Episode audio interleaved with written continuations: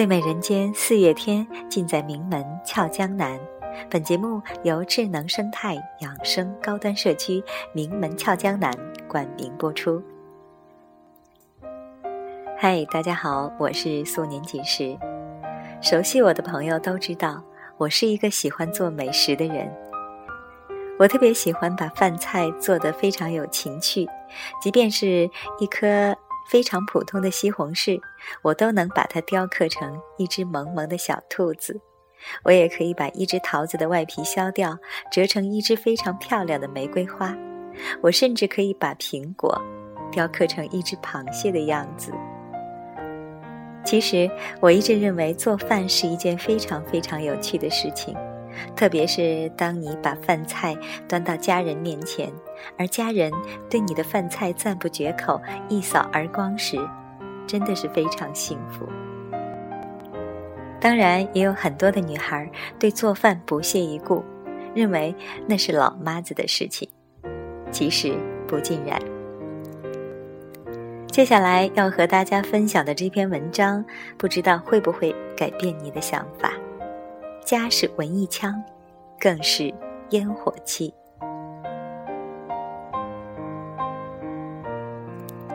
去电影院需要穿过商场的厨具专柜，听到一个姑娘对同伴说：“我才不做饭呢，沾一身的油烟味儿，怎么保养也像个黄脸婆。”那你以后每天吃什么呀？我妈做呗。你和某某结婚以后呢？他做呗，要不就在外面吃或者叫外卖，反正我一辈子都不会下厨的。我承认，作为一个每天都要摆弄锅碗瓢盆的主妇，听了这番话，内心相当不淡定。循着声音看去，是一张年轻而平平常常的脸。在许多生活优越的小公主看来，做饭是很 low 的一件事儿吧？尽管她们自诩吃货，热衷发美图晒美食，与餐厅杯盘上的各色 logo 相映生辉。可我觉得，家的气息最核心的就是厨房的气息。当你追忆童年，最难忘的记忆是不是妈妈亲手做的美食？当你远离故土，最深的乡愁是不是舌尖上阔别的旧味？昔日女同学发了三条朋友圈，晒她家乡四川的名小吃冷吃兔，是家人亲手烹制的，用真空塑料袋密封，快递给远在广东的她。重要的事儿说三遍，幸福的事儿也值得说三遍。虽然我不吃兔肉，可是隔着手机屏幕，似乎也闻到了那混合着麻辣味和亲情味的悠远香气。厨房是亲情栖息的渡口。谁都曾经十指不沾阳春水。刚上大学时，宿舍里的女孩们去山上野炊。每人烧一道菜，我硬着头皮弄了个西红柿炒蛋，撒了太多盐，还匪夷所思的加了酱油。大家吃一口，集体无语。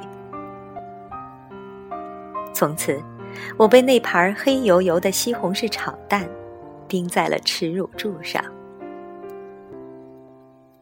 十八年了，蒙太奇镜头一般转瞬即逝。今天的我早已在厨房里指挥若定，高效运转，菜品质量也基本与楼下的小土菜馆比肩了。当年还没有“闺蜜”这个词，如今回想，我们是多么纯粹的闺蜜呀！一起在人山人海的食堂奋力肉搏，一起在熄灯之后的宿舍彻夜聊天。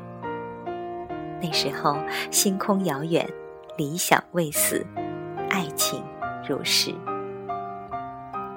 如今我们散落天涯，各自在生活的快车道上奔忙。尘埃在时光深处飞舞，厨房里手指被刀割破，流过血；手腕被热油烫伤，脱过皮。女人的成长总归伴随着疼痛，而厨房是女人成长的课堂。一粥一饭，滋养着，也消磨着复生。一个人吃的是安然，不将就，不凑合。简单的食材，同样仔细烹制，用精致的碗碟摆盘，美食美器，取悦自己，是成本最低、收效最高的快乐。把自己照顾好，才有力气独自面对生活的刁难和奖励。泰然自若的孤独，胜过貌合神离的苟且。两个人吃的是陪伴。百年修得同船渡，千年修得共枕眠。能够坐在一起吃饭，怎么着也算修了四五百年吧。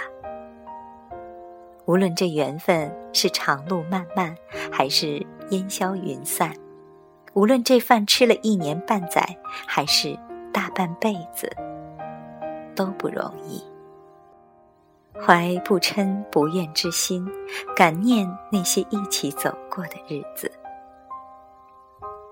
三个人吃的是关怀。有了孩子，就有了最刁钻古怪的试吃员和评委。从前只在乎味道，如今心心念念的是蛋白质、维生素、矿物质、微量元素。当了妈的女人，都是不用持证就上岗的营养师。春天的一碟红椒荠菜，夏天的一盘蒜蓉扇贝，秋天的一碗冰糖雪梨，冬天的一锅鱼头豆腐，四季风雨尽收碗底。厨房是人间清欢的寄托。